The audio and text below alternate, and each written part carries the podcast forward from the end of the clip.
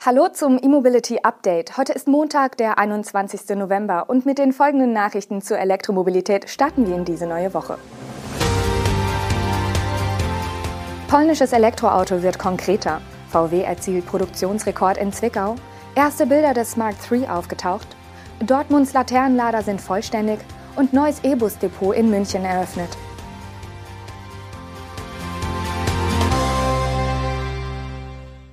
Das Elektroauto der Marke iZera wird konkreter. Der von der Regierung in Warschau unterstützte Hersteller Electromobility Poland, kurz EMP, hat sich für eine Plattform aus China entschieden. Auf eine entsprechende Lizenz haben sich die Polen jetzt mit Geely verständigt. EMP wird die Sustainable Experience Architecture der Chinesen nutzen. Geplant ist bekanntlich die Entwicklung mehrerer Elektromodelle der Marke iZera.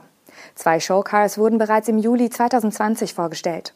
Bereits damals hieß es, dass die Fahrzeuge, ein SUV und ein Kompaktwagen, auf einer zugekauften Elektroauto-Plattform basieren werden.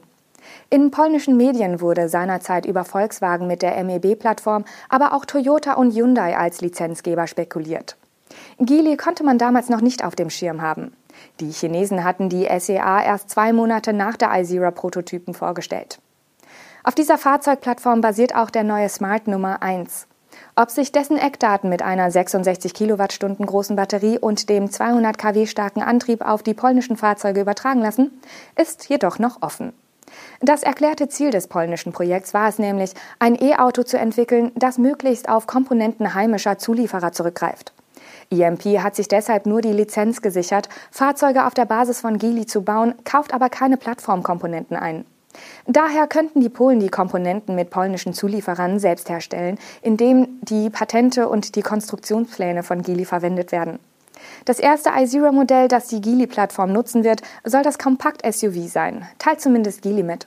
Ob das Fahrzeug nahe an der 2020 gezeigten Studie sein wird, ist aber nicht bekannt.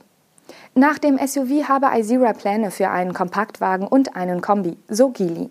Produziert werden sollen die Stromer, wie berichtet, ab 2024 in einem neuen Werk in der Nähe von Katowice. Das E-Mobility-Werk von Volkswagen in Zwickau hat in der zweiten Novemberwoche einen Produktionsrekord erzielt. 7100 Elektroautos wurden in der Kalenderwoche 45 hergestellt, so viele wie in noch keiner Woche zuvor. Damit bewegt sich das Werk nahe der Maximalkapazität. Pro Tag wurden in der Rekordwoche im Schnitt somit über 1400 Elektroautos gebaut. In Zwickau werden bekanntlich neben dem VW ID3, ID4 und ID5 auch der Audi Q4 e-tron und dessen Sportback-Ableger sowie der Cupra Born gebaut. Das ist eine sehr gute Leistung des gesamten Teams und ein einmaliger Rekord, denn vor der Transformation waren so hohe Stückzahlen technisch gar nicht möglich, sagt Robert Janssen, Geschäftsführer Technik und Logistik von Volkswagen Sachsen, zu dem Etappensieg.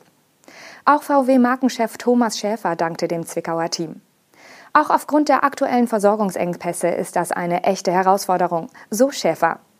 Seit der Markteinführung des ID3 im September 2020 wurden bis heute 500.000 Exemplare der ID-Familie ausgeliefert. Rund zwei Drittel davon stammen aus dem Werk von Volkswagen Sachsen in Zwickau. Im Netz sind erste Bilder und Daten zum zweiten Serienmodell der Marke Smart aufgetaucht. Diese gehen auf den Zulassungsantrag in China durch das Joint Venture von Mercedes-Benz und Geely zurück. Neben einer geänderten Karosserie soll das Modell offenbar auch einen Allradantrieb mit zweitem Elektromotor erhalten und mindestens eine weitere Batterieoption. Das zweite Modell nach dem Smart One wird demnach Smart 3 heißen und ein coupéartiges SUV-Modell sein. Das Elektroauto wird also etwas länger und breiter, aber niedriger als der Smart One. Rein optisch wirkt das Modell vor dem weißen Hintergrund ohne Referenz eher wie ein Kompaktwagen. Die aus dem Zulassungsantrag bekannten Daten widerlegen jedoch diesen Eindruck. Der Smart 3 ist 4,40 Meter lang, also 13 Zentimeter länger als der 1er.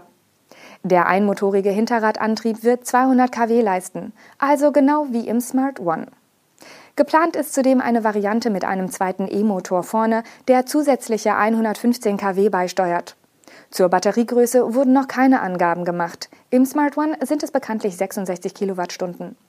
Diese Eckdaten könnten Ihnen schon von der ersten Meldung aus Polen bekannt vorkommen. Kein Wunder, es handelt sich um die gleiche Fahrzeugplattform aus dem Hause Geely.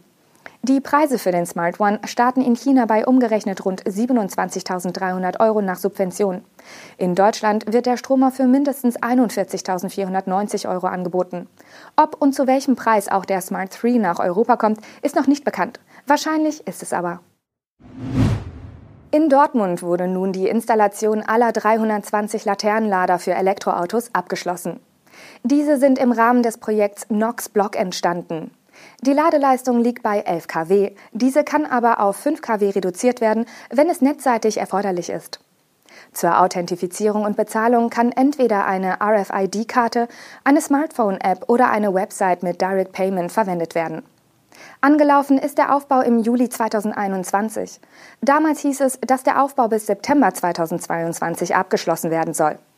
Angesichts der international stark belasteten Lieferketten für Halbleiter und Elektronikbauteile erscheinen zwei Monate Verzögerung überschaubar. Die 320. grüne Leuchte des Konsortiums Straßenbeleuchtung Dortmund wurde nun in der Karl-Holzschneider-Straße in der Innenstadt Nord aufgestellt. Da der gesamte Lichtmast hellgrün lackiert ist, um die Erkennbarkeit der Ladepunkte zu verbessern, sind die Straßenlaternen zu ihrem Spitznamen gekommen. Im Laufe des Projekts gab es aber einige Änderungen. Zum einen wurde Ubitricity durch EB als Hardware-Lieferant ersetzt. Zum anderen wurde im Februar 2022 die maximale Parkdauer auf drei Stunden begrenzt, um die Verfügbarkeit des Ladeangebots zu verbessern. Da die Laternenlader am Straßenrand oft von Verbrennern zugeparkt wurden, werden nun 20 Prozent der Plätze davor für E-Fahrzeuge reserviert. Angekündigt wurde das ebenfalls schon im Februar, aber bisher nicht umgesetzt. Das soll nun in den kommenden Monaten erfolgen, so die Stadt. Anfangs war eine solche Reservierung des Parkraums nicht vorgesehen. Jetzt räumt die Stadt ein, dass so die Blockade der Ladestation durch konventionelle Fahrzeuge gezielt reduziert werden soll. Die Stadtwerke München SWM und die Münchner Verkehrsgesellschaft MVG haben den neuen Elektrobusbetriebshof im Stadtteil Moosach offiziell in Betrieb genommen. Dort können künftig etwa 170 E-Busse geladen werden. In der ersten Ausbaustufe zur Eröffnung sind 56 Ladepunkte installiert worden. In den nächsten Jahren wird die gesamte Abstellfläche entsprechend ausgebaut.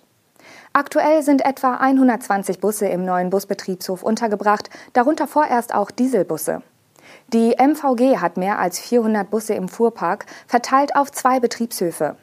Der Busbetriebshof Moosach ersetzt den knapp 60 Jahre alten Betriebshof West in Leim, der im Laufe des kommenden Jahres geräumt wird. Der zweite Betriebshof im Osten der Stadt soll in den kommenden Jahren ebenfalls mit Ladeinfrastruktur ausgestattet werden. Dabei soll es aber nicht bleiben. Die MVG will mittelfristig einen dritten Betriebshof einrichten. Die Umstellung auf batterieelektrische Busse läuft allerdings eher langsam an. Von den 400 Bussen fahren jetzt 24 elektrisch. 35 weitere E-Gelenkbusse sind bereits bestellt und werden im Laufe des kommenden Jahres erwartet. Davon stammen 14 vom niederländischen Hersteller Ebusco und 21 vom Münchner Lokalmatador MAN. Außerdem sind weitere 13 E-Solo-Busse und 58 E-Gelenkbusse ausgeschrieben, die bis 2025 geliefert werden sollen. Das wären in der Summe 130 Fahrzeuge oder grob ein Drittel der Flotte in München. Das war unser E-Mobility Update am Montag mit den spannendsten News und Highlights der Elektromobilität. Wir wünschen Ihnen einen guten Start in diese Novemberwoche. Tschüss.